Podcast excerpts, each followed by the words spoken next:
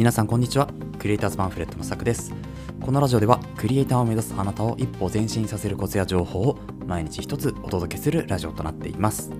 はい、えー、皆さんおはようございます、えー、今日いかがお過ごしでしょうか。えー、まあ本当にあのー、ていうんですかね、まあ、雑談パートみたいなところから入ったりするんですけど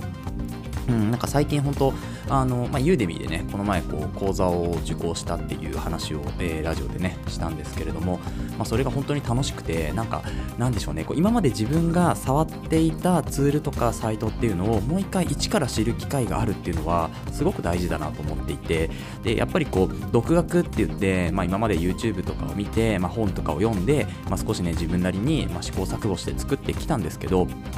でもやっぱりこうプロに教えてもらうっていうと何でしょうね。なんかこう一個一個の疑問っていうのは全部解けてくるみたいな。今までこう紐が絡まっていたものがスルスルっと溶けていくような実感っていうのが今すごくあるんですよね。でこれは何でかっていうとやっぱり今までこう積み重ねてきたものが逆にあるのあるからかなっていうふうにも思ったんですね。つまり、ま、やっていたからこそあここはこうやればいいんだここはこうやればいいんだっていうところでこうなんかピースがこううまくねつながるような感じがありますけどただ全くやっていなかったらどうだったかっていうとうんなんかこうピンとこなかったっていう感じがあるかもしれないですよね。うんなので、まあ、今日はですねそういったお話ということで、まあ、動画映像制作が制作者がですねやりがちな3つのことっていうのをですねちょっとこう私の失敗談含めて少しお話をしていこうかなというふうに思います、えー、まずはじめにですねその3つのことから、えー、お伝えするんですけど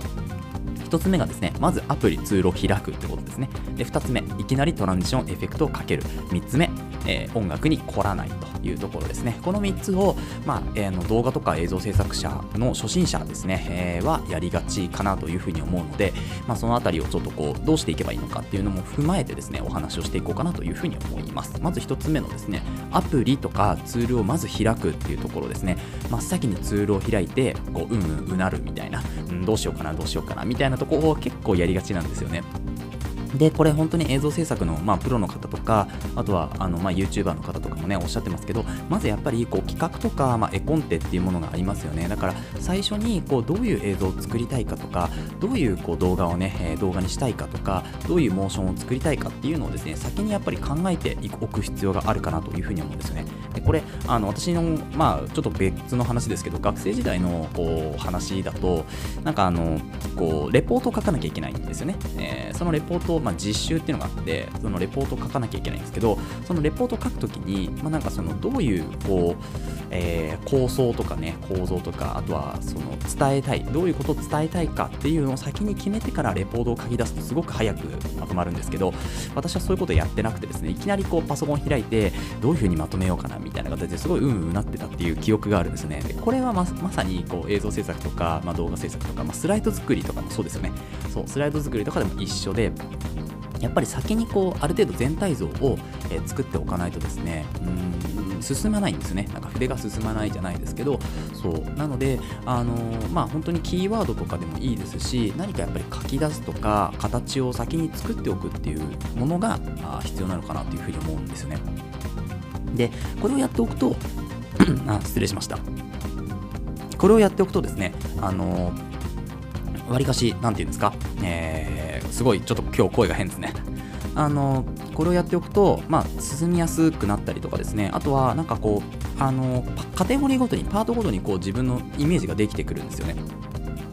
そう。なのであのまずツールとかアプリとかを開いていきなりやりたい気持ちっていうのはあるんですけどそこを押さえてまず紙に書き出したりとかメモをしたりとかメモを見たりとかあとは、まあ、写真をねこう並べてみてもいいですよね。どういう写真とかどういう動画を使いた使いたいかっていうのを、まああのー、動画のねツールとかを開いたらまず並べてみるんですよね。でそれであどういう構成にしていこうかなっていうのを、まあ、書きうん書き私は書きき出したい派なので書いちゃうんですけどそうでそれを並べながら少しこう手を動かしながらですね進めていくといいんじゃないかなというふうに思います。はい、えー、続いて2つ目ですね。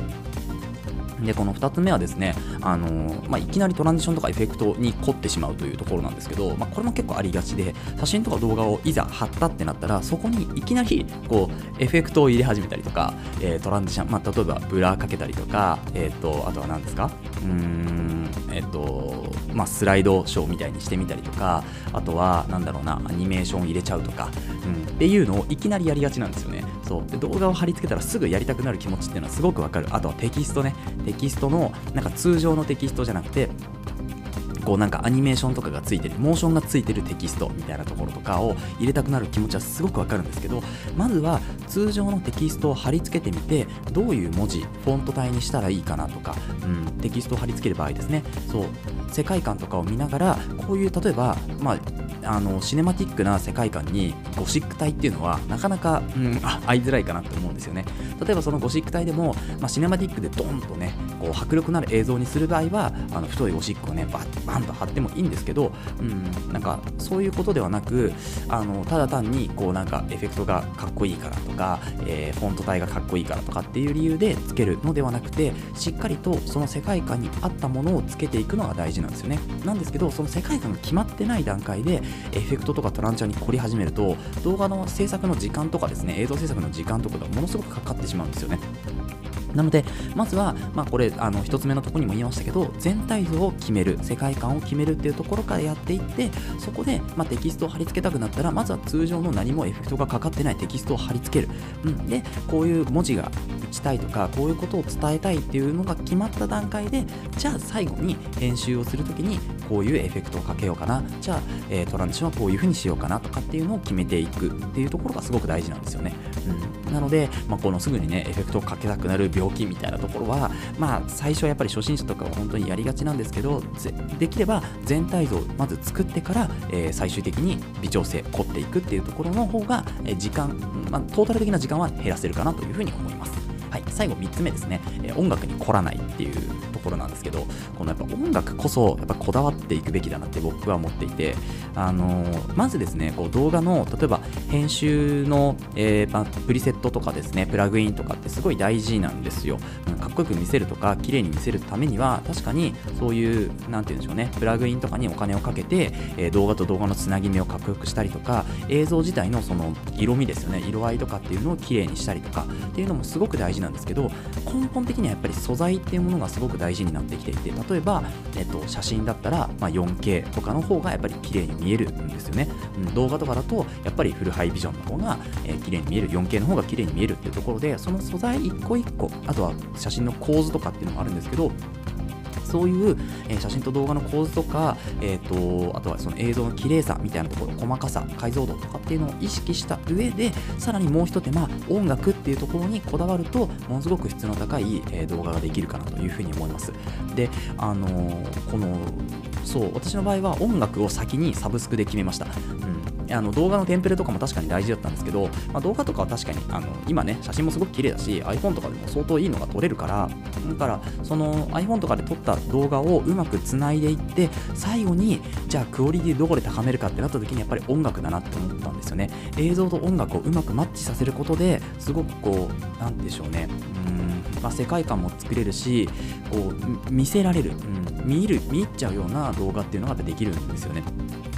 なので、あのこの音楽、例えば私の場合だと、えっと、オーディオっていうね、サブスク、もしくは買い切り型のね、こう音楽の、ま、サービスがあるんですけど、まあ、そこをね、え買ったり、うん、そこはね、結構安かったのと、あとはまあいろんな YouTuber さんの見てて、まあ、知ったっていうところがあるんですけど、まあ、代表だとやっぱりあの有名なところだとアートリストさんとかね、有名だと思うんですけど、じゃなくて私の方は、まあ、オーディオっていうのを今使っていますね。で、最初はね、あのサウンドミュージックだけで、あのエボークミュージックとかですね、あとは、なんだろう、もうちょっとなんか使ったな。あとはな、日本語のあのサイトのね、こう、音楽、フリー素材のサイトとかっていうのを最初使っていたんですけど、やっぱりもうちょっとこう、あの映像自体はいいんだけど、なんか足りないなと思った時に、やっぱ音楽だったんですよね。なので、まあ、サウンドっていうのはすごく大事に、うん今でも作るときはやっています。はい。ということで、今日はですね、動画、映像制作初心者ですね、がやりがちな3つのことということで、まずツールとかアプリをね、開いちゃうこと。で、その次に、いきなりね、その動画とか写真とかにトランジションとかエフェクトをかけちゃうこと、凝っちゃうことですね。